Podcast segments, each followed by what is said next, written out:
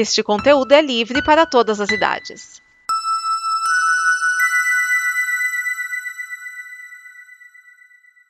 Obrigado por dar play neste programa. Em nome das pessoas que o fizeram, peço que você expresse sua opinião nos comentários e considere nos apoiar na campanha de apoio, seja no Apoia-se ou no PicPay. As informações e os comentários estão em nosso site comboconteúdo.com. Agora, fique com o programa.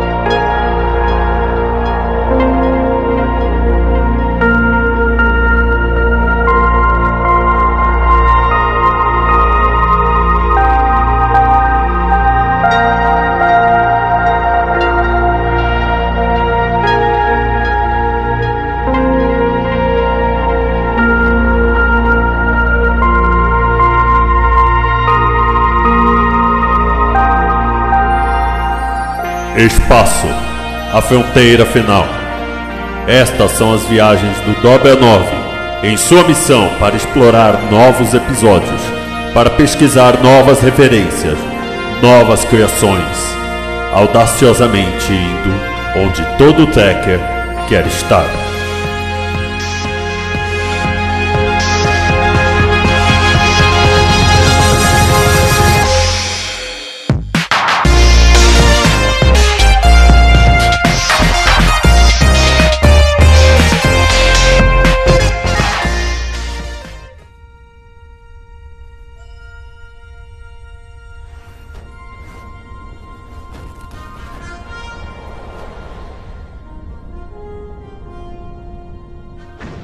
Oi, sejam bem-vindos ao Dobra 9, o programa que fala dos episódios de Star Trek em sua terceira incursão televisiva.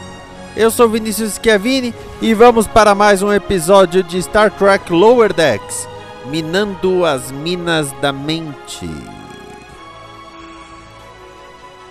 A frase de hoje: Me desejem sorte, melhor, me desejem fatos, da Tandy. Bom, nós temos duas histórias. A primeira delas se passa num planeta em que eles têm que explorar pedras. Ok? Só que o problema é que quem estava explorando acabou vendo a professora da quinta série que até fala: O que você está fazendo no espaço usando uma toga reveladora? Ou seja, devia ser alguma fantasia que o cara tinha. Eles são enviados para lá. E aí, nós temos Mariner, Boiler e Rutherford, que vão lá para desativar as minas terrestres psíquicas. Essas minas mostram os desejos das pessoas. E isso faz com que, se a pessoa toca no desejo, ela vira pedra. Pois é. É, é claro que esses desejos logo saem de controle e começam a explorar medos, fobias. Então você tem dragões, você tem palhaços, assassinos. Então toda essa essa parte mental. De onde vem o nome Minando as Minas da Mente? É porque eles descobrem que, na verdade, o planeta tem uma mina que é uma mina de verdade, subterrânea, dentro da pedra, etc., que está minando, ou seja, está averiguando, investigando, coletando dados mentais das pessoas.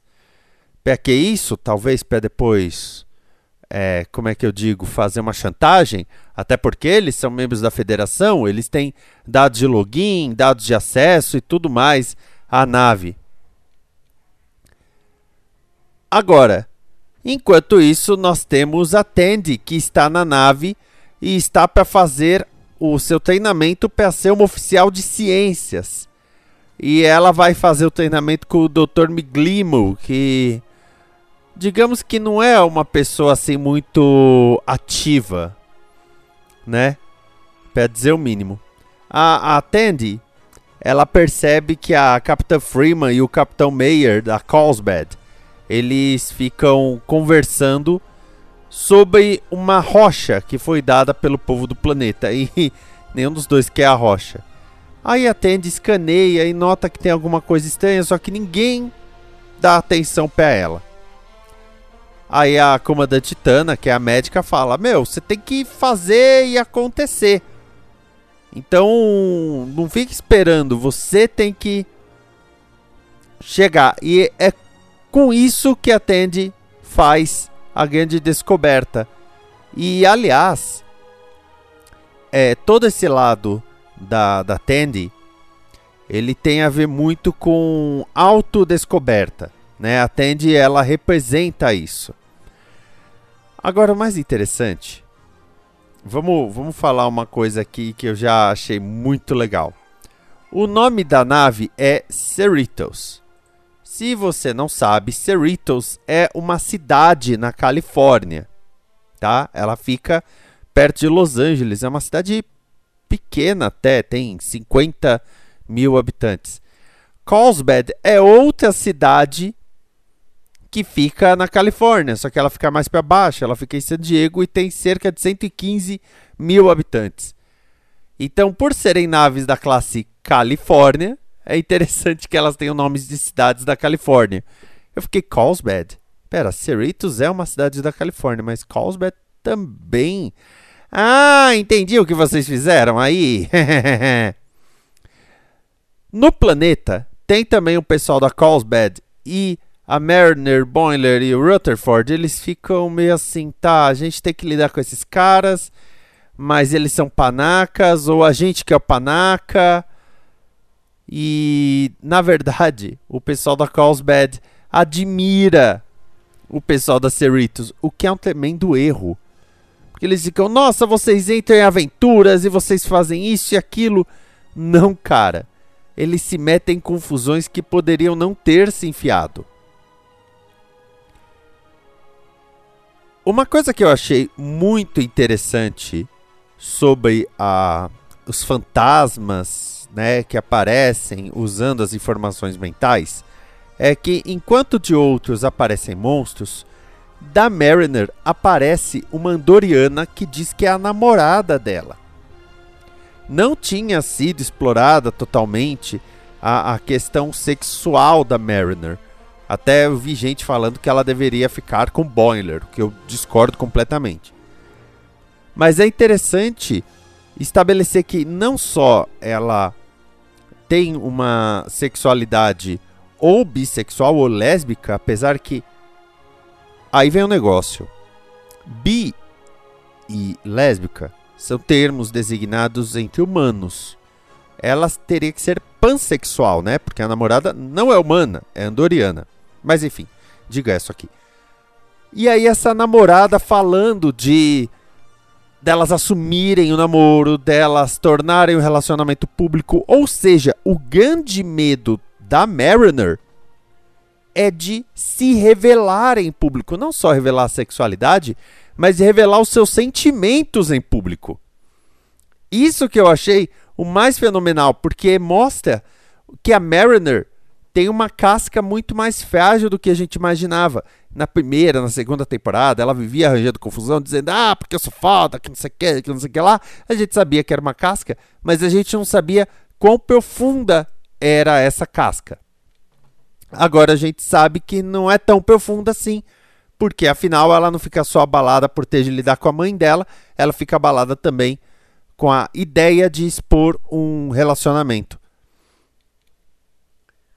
Esse episódio eu achei interessante, mas por essa parte mental. A parte da Tandy foi legal para mostrar uma, uma, questão de respeito, etc. Mas eu não vou dar o, o, final.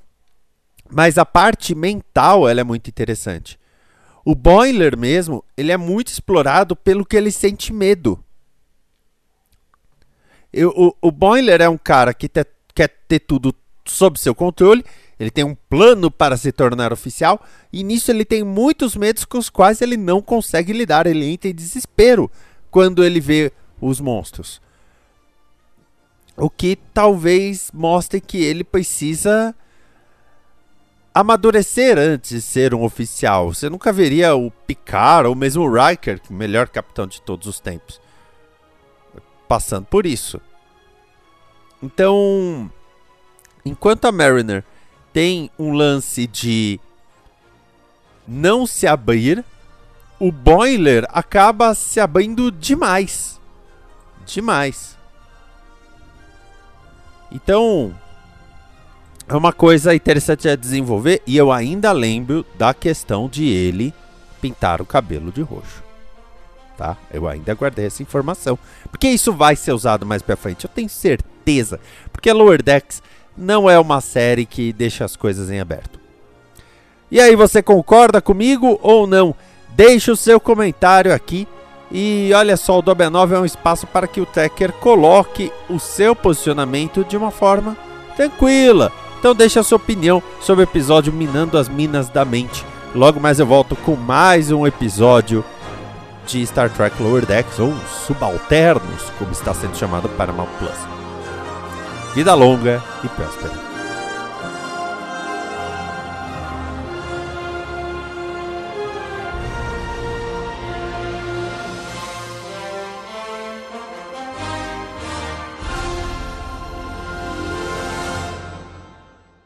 Esta é uma produção da Combo.